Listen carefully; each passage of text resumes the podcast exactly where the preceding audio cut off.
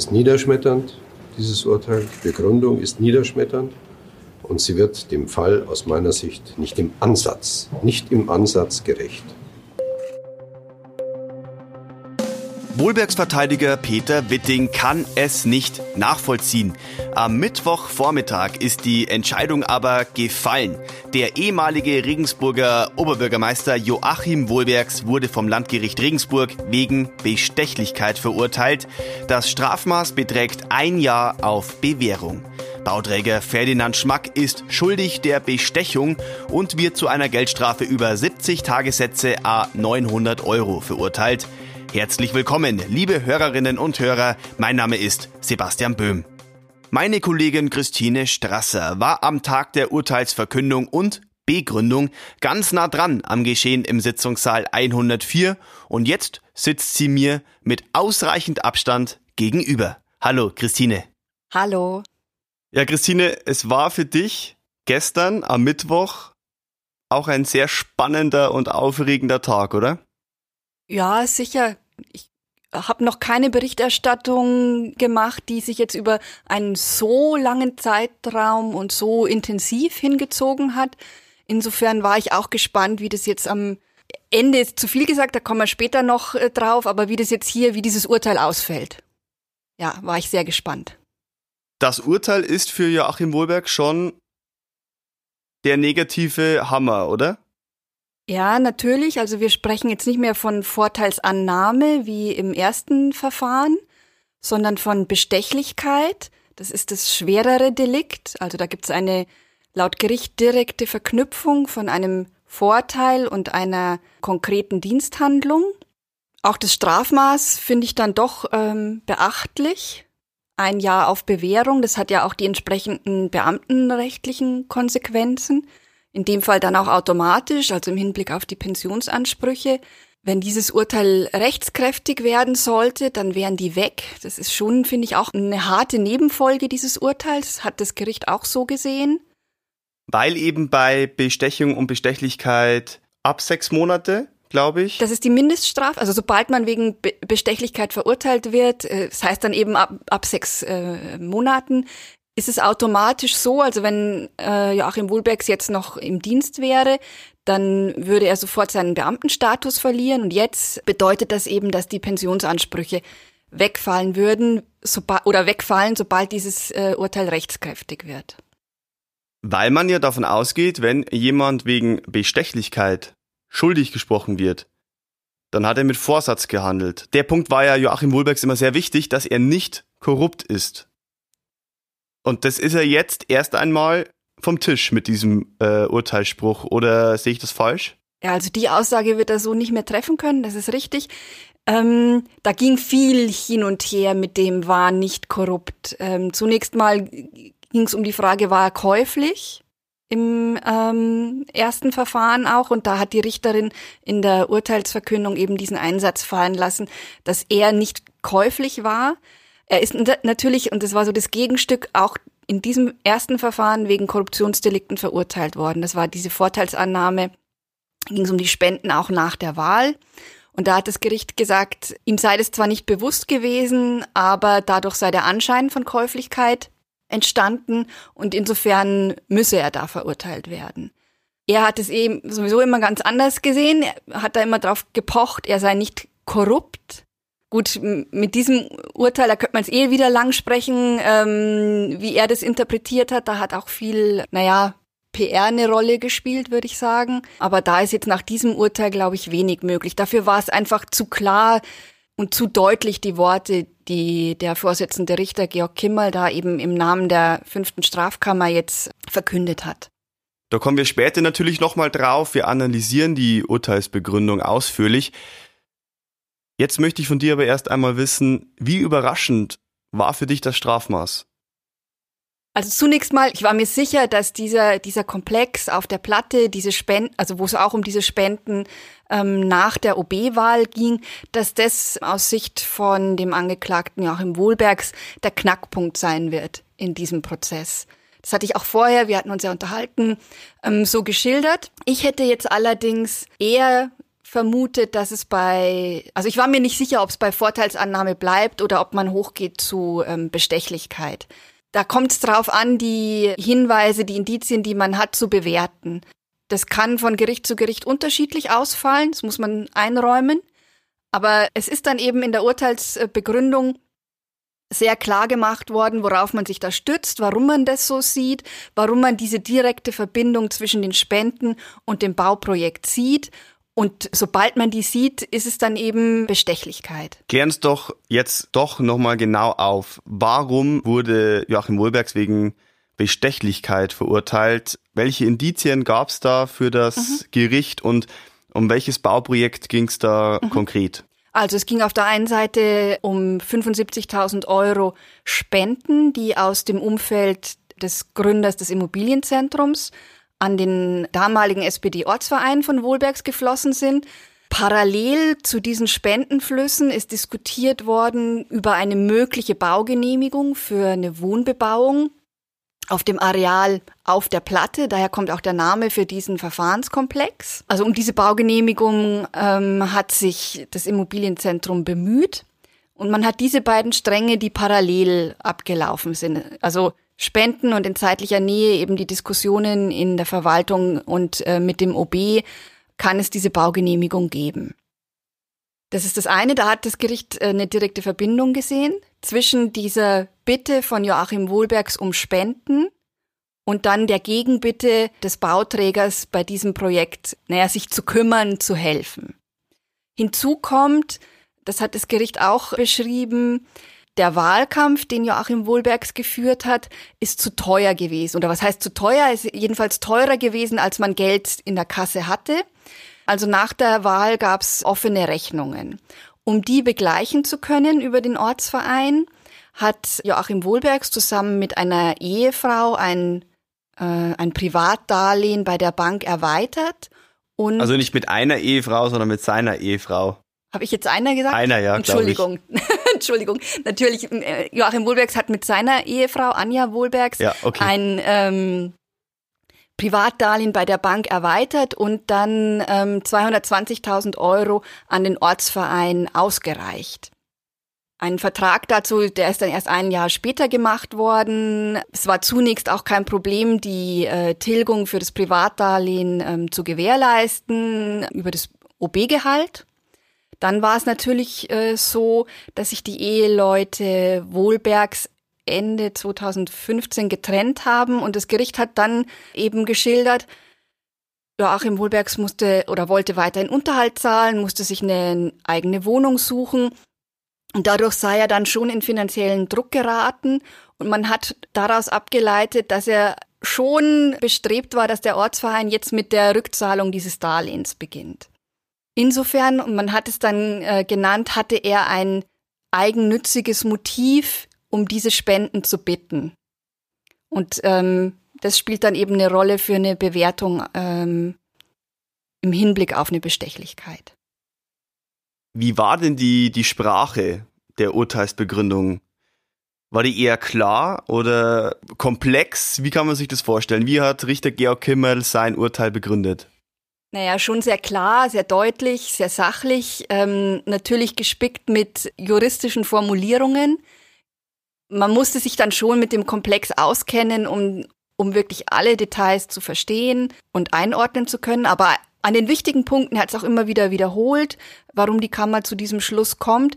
Und ich glaube schon, dass, dass man sagen kann, er hat sich da um eine klare Sprache, auch im Hinblick auf die Zuhörer, die da sitzen, bemüht, damit die verstehen, wie der Argumentationsgang ist. Und grundsätzlich ist es ja so, bei einer Urteilsbegründung, also es gibt so verschiedene Abschnitte.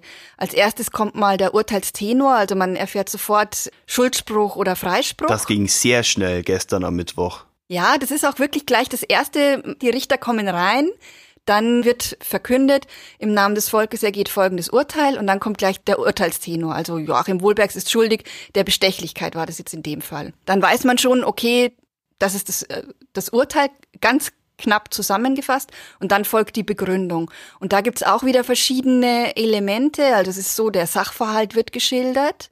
Hier natürlich verteilt auf die drei Komplexe, mit denen man es im Verfahren zu tun hat. Der Sachverhalt wird geschildert. Die Beweise werden gewürdigt, also sprich im Hinblick auf den Schuldspruch in Bezug auf Joachim Wohlbergs ging es viel um Mails, um Treffen, in welcher zeitlichen Nähe fand es statt, wann wusste wer was. Aber wie gesagt, da war die Argumentation des Gerichts eben aus meiner Sicht schon stringent. Dann geht's um eine rechtliche Würdigung, wie ist das Ganze einzuordnen. Und es gab noch ein paar so allgemeinere Bemerkungen des Gerichts. Christine, du hast gerade gesagt, für dich war die Urteilsbegründung schlüssig und stringent. Ich konnte nach der Begründung des Schuldspruchs von Joachim Wohlbergs mit Professor Dr. Henning Ernst Müller sprechen, direkt vor dem Sitzungssaal 104. Er hat an der Uni Regensburg den Lehrstuhl für Strafrecht, Kriminologie, Jugendstrafrecht und Strafvollzugsrecht inne. Und er teilt deine Meinung. Wir hören mal ganz kurz rein. Also ich habe einfach erstmal der Urteilsbegründung gelauscht und habe daran jetzt nichts Abwegiges erkannt. Also das Gericht hat offenbar die Indizien so gewertet, die Indizien, also diese Gesprächsverläufe, die Daten wurden ja alle genannt und darin eben den Zusammenhang gesehen und darauf äh, geschlossen, aus diesen objektiven Zeiten, Daten geschlossen, dass eine Unrechtsvereinbarung dahingehend bestand, ähm, dass für diese Spenden, die in diesem Zeitraum auch geflossen sind, äh, sich Herr Wollbergs für ein bestimmtes Bauprojekt dann einsetzen wollte oder sollte. Und Natürlich findet man nie eine direkte Unrechtsvereinbarung. Ich tue das für dich, wenn du mir dies gibst. Äh, das ist klar. Deswegen ist ein Gericht letztlich darauf angewiesen, solche Indizien so zu werten. Ähm, das ist nicht zwingend. Das kann sicherlich auch anders gewertet werden. Ähm, aber in diesem Fall war das Gericht offenbar überzeugt davon, äh, dass hier der, dieser Zusammenhang besteht. Und ich habe jetzt auch nicht in der Argumentation etwas äh, Abwegiges gefunden, was dem stark widersprochen hätte. Ja. Das war Professor Dr. Henning Ernst Müller. Er konnte keine Argumente erkennen, die die Begründung nicht schlüssig gemacht hätten, wenn ich ihn jetzt richtig verstanden habe. Genauso wie du das ja auch findest. Wer fand es denn nicht schlüssig? Verteidiger Peter Witting. Den O-Ton haben wir eingangs gehört. Ja, den spielen wir jetzt nochmal ganz kurz ein. Also Sie haben jetzt gerade erlebt, was freie Beweiswürdigung bedeutet. Äh, das sieht die StPO so vor. Das Gericht äh, ist in der Beweiswürdigung in jeder Richtung frei. Allerdings darf man auch als Verfahrensbeteiligter erwarten, dass dann der Inhalt der Hauptverhandlung tatsächlich auch Eingang in diese Beweiswürdigung findet. Und das mit Verlaub kann ich hier nicht feststellen. Das ist, äh, ich habe vieles erwartet in dem Verfahren, aber dass man sich nicht an das hält, was tatsächlich Inhalt der Hauptverhandlung war, äh, verstehe ich nicht. Sind Sie mit dem Urteil also unzufrieden? Kann man so sagen, ja. Also ich kann das Urteil so nicht akzeptieren. Das letzte Wort in der Sache ist mit Sicherheit nicht gesprochen.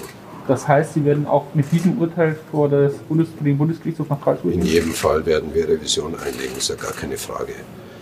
Ja, trotzdem ist es niederschmetternd, dieses Urteil. Die Begründung ist niederschmetternd und sie wird dem Fall aus meiner Sicht nicht im Ansatz, nicht im Ansatz gerecht.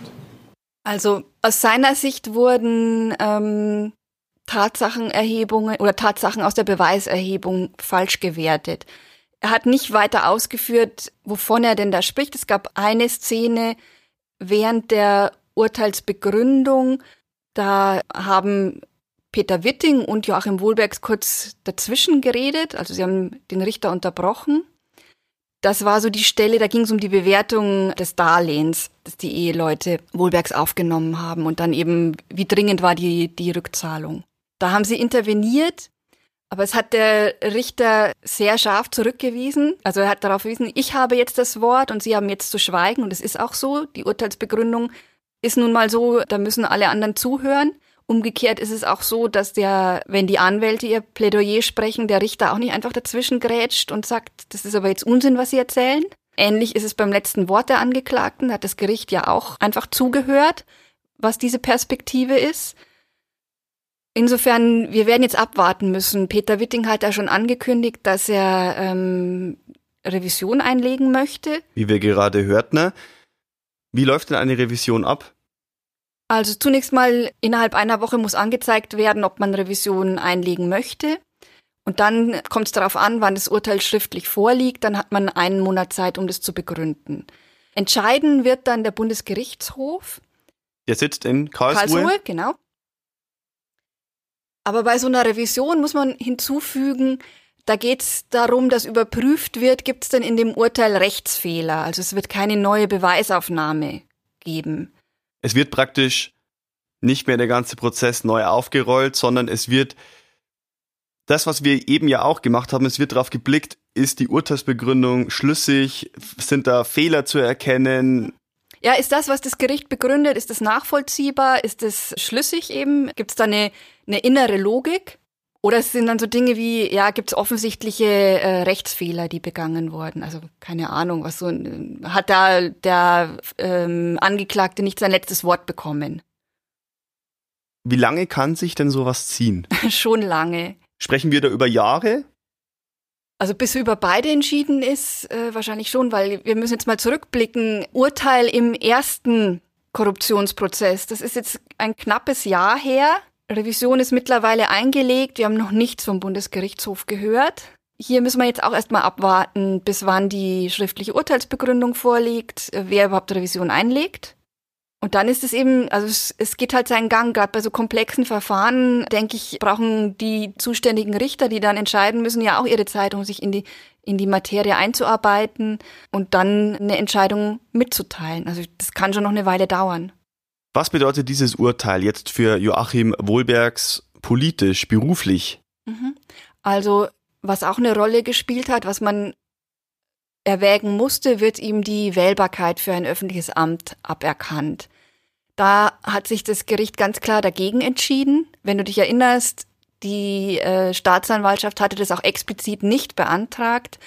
Man hat es so argumentiert, dass man Joachim Wohlbergs nicht die äh, komplette berufliche Perspektive nehmen möchte. Darauf hat auch die Kammer jetzt verwiesen. Wohlbergs habe sein gesamtes Leben eigentlich darauf ausgerichtet, auf kommunaler Ebene Politik zu machen. Und das hätte jetzt harte Nebenfolgen, diese Entscheidung für ihn. Deshalb hat man davon abgesehen. Transparency zum Beispiel mhm. fordert das aber, oder? Ja, da haben wir eine Stellungnahme eingeholt. Das ist eine Lobbyorganisation, die darauf blickt, ob jetzt im Blick auf Politik Korruptionsfälle vorliegen, wo hier Mängel bestehen, verweisen immer wieder auf äh, Fälle, geben auch einen jährlichen Bericht heraus, wie es um äh, die Korruption in Deutschland und weltweit bestellt ist und wo so Knackpunkte in den einzelnen Ländern liegen. Also nicht nur auf politischer Ebene, sondern auch auf wirtschaftlicher. Wenn man jetzt wegen Bestechlichkeit verurteilt wird, dann geht man ja davon aus, dass ein Mensch mit Vorsatz gehandelt hat. Er wusste, was er tut, ja. Aber man darf ihn jetzt trotzdem noch wählen ist das denn logisch? Also natürlich ist die Erklärung logisch, dass Joachim Wohlberg sein, sein ganzes berufliches Leben, also fast, der Kommunalpolitik geopfert hat und dass man ihm jetzt eigentlich ja alles damit, also jede Perspektive nehmen würde. Das verstehe ich schon, nur jetzt eben die Logik dahinter. Was bedeutet das denn dann, wenn er noch wählbar ist, aber gleichzeitig hat ein Gericht befunden, dass er mit Vorsatz gehandelt hat? Verstehst du meine Überlegungen? Ja, ich, ich verstehe, dass du, dass du das widersprüchlich findest, aber ähm, letzten Endes muss das ja dann auch der Bürger entscheiden, ob er so jemanden dann in ein Amt wählen möchte. Ich meine, die Vorwürfe sind bekannt, das Urteil ist jetzt, also beide Urteile sind bekannt. Es war ja auch schon das erste Urteil bekannt und Joachim Wohlbergs ist trotzdem in den Stadtrat gewählt worden. Also ich finde irgendwie, da ist schon auch der mündige Bürger gefragt, ob er jetzt sowas haben will oder ob er da Zweifel hat. Jetzt war ein großes Thema noch seine Pension. Die steht auf der Kippe für ihn, oder? Die steht auf der Kippe. Also eigentlich ist es so, das Urteil ist ja noch nicht rechtskräftig, deswegen ähm, wissen wir noch nicht. Aber wenn es so bestehen bleibt, dann würde ein Automatismus sich anschließen, dass er seine ähm, Ansprüche komplett verliert. Gut, ich sag Pensionsansprüche, die würde er verlieren, er würde gesetzlich nachversichert werden, aber es ist natürlich deutlich weniger.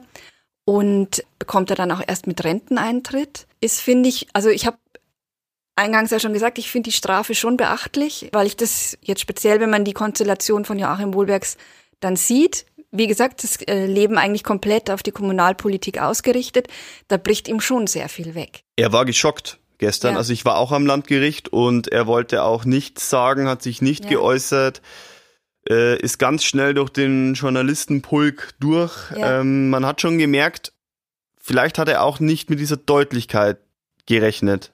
Ja, vielleicht nicht. Und es war ja auch so, dass er immer, also er hat ja vehement immer darauf gepocht, dass er nicht käuflich war. Das war unglaublich wichtig für ihn, immer diese Feststellung. Jetzt hat er vom Gericht genau das Gegenteil in diesem einen Fall, in diesem Schuldspruch. Es gab ja auch noch Freisprüche in anderen Komplexen, aber in diesem Fall fanden die Richter eben, äh, sie meinten, es, es ist eigentlich aus ihrer Sicht kein anderer Schluss möglich. Es ging dann ja auch noch um die Frage, kann es sich um den Verbotsirrtum handeln? Also war ihm nicht klar, dass er da strafbar handelt. Und das haben die Richter auch, also die Formulierung war, sie sehen da gar keinen Weg dahin. Aber genau darum ging es doch zum Beispiel in der Formulierung, wenn ich mich noch recht erinnere, im ersten Urteil, oder? Dass ja. Joachim Wohlbergs sich, also klar, Unwissenheit schützt vor Strafe nicht, aber es wurde schon darauf hingewiesen, dass ihm die äh, Rechtsprechung des Bundesgerichtshofs nicht bekannt war und er deshalb nicht wusste, dass er strafbar handelt. Und wenn er es gewusst hätte, war damals die Kammer überzeugt, dann hätte er die Spenden auch nicht angenommen. Also schon ein deutlicher Unterschied, ein deutlicher Unterschied in der Art ja. der Begründung. Darauf hat die Kammer auch verwiesen, dass sie eben in der Hinsicht die Auffassung der sechsten Strafkammer nicht teilt. Es gab ja Ähnlichkeiten, dass man sagte, man muss einen Unterschied machen zwischen den Spenden, die vor der Wahl geflossen sind und den Spenden, die nach der Wahl geflossen sind. Da haben die Kammern recht ähnlich argumentiert. Aber was den Verbotsirrtum angeht, da ähm, gab es sehr unterschiedliche Auffassungen. Hier hat die Kammer jetzt gesagt, ein jeder wisse, dass er mit der Annahme eines solchen Vorteils Unrecht begeht. Klarer geht's nicht und auch Joachim Wohlbergs oder gerade ihm, der eben so intensiv von frühester Jugend an in der Kommunalpolitik tätig war, dem muss klar gewesen sein, dass er bei der Annahme der Gelder die Lauterkeit des öffentlichen Dienstes, so war die Formulierung, verletzt hat. Jetzt haben wir die ganze Zeit über Joachim Wohlbergs gesprochen. Klar, ist ja der ehemalige Bürgermeister Regensburgs.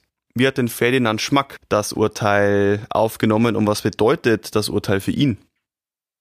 Also ich habe nicht viel Reaktion erkennen können. Er hat das äh, sehr mit unbewegter Miene, hat er sich das angehört. Das ist so ein Punkt, man hatte sich, was Ferdinand Schmack angeht, eigentlich immer mehr auf einen anderen Verfahrenskomplex äh, konzentriert. Und zwar ging es da um die ähm, Genehmigung für eine zweite Logistikhalle im Stadtosten. Und da war eigentlich, also kann ich ja jetzt im Nachhinein so sagen, das war eigentlich nach der Beweisaufnahme schon relativ schnell klar, dass da wahrscheinlich keine Verurteilung kommt. Und da war eben ähm, die Schmackgruppe direkt involviert, weil sie, ähm, das war ihr Projekt, diese, diese Halle. Es gab dann aber noch einen zweiten Verfahrenskomplex, der lief unter dem Titel Nördlicher Rübenhof. Ging es um ein Nahversorgungszentrum im Stadtosten. Und man hatte seitens der ähm, Bauträger eben den Wunsch, die Fläche für den Einzelhandel zu erweitern. Jetzt war da sozusagen die Schmackgruppe, verkürzt gesagt, nur der Partner, der das Grundstück verkauft hat und gebaut hat, dieses Nahversorgungszentrum dann ein Erlanger Immobilienunternehmen, die darauf spezialisiert sind. Und in dem Verfahrenskomplex ging es dann auch um eine Spende dieses Erlanger Immobilienunternehmens kurz vor der Stichwahl an Joachim Wohlbergs.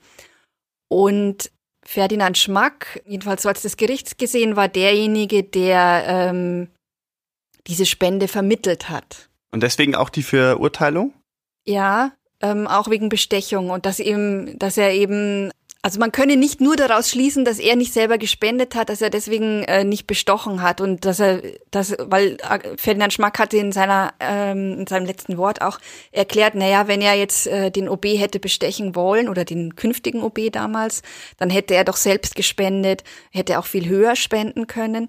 Und da hat das Gericht gesagt, das reicht nicht, um automatisch auszuschließen, dass er eben nicht bestochen hat. Er hatte ein Interesse daran, dass die Einzelhandelsfläche erweitert wird. Das war eine Bedingung im Kaufvertrag. Ähm, und auch rundherum, ähm, das ganze Gebiet dort ähm, hätte eine Aufwertung erfahren. Grundstück, Grundstücke hätten an Wert äh, gewonnen. Auch die Wohnungen, die dort von der Schmackgruppe gebaut wurden, wären im Wert gestiegen wenn so eine erweiterte Einzelhandelsfläche gekommen wäre. Insofern hatte er da das Motiv, dass diese Spende eben geleistet wird. Da hat man auch auf den Mailverkehr verwiesen zwischen den Bauträgern.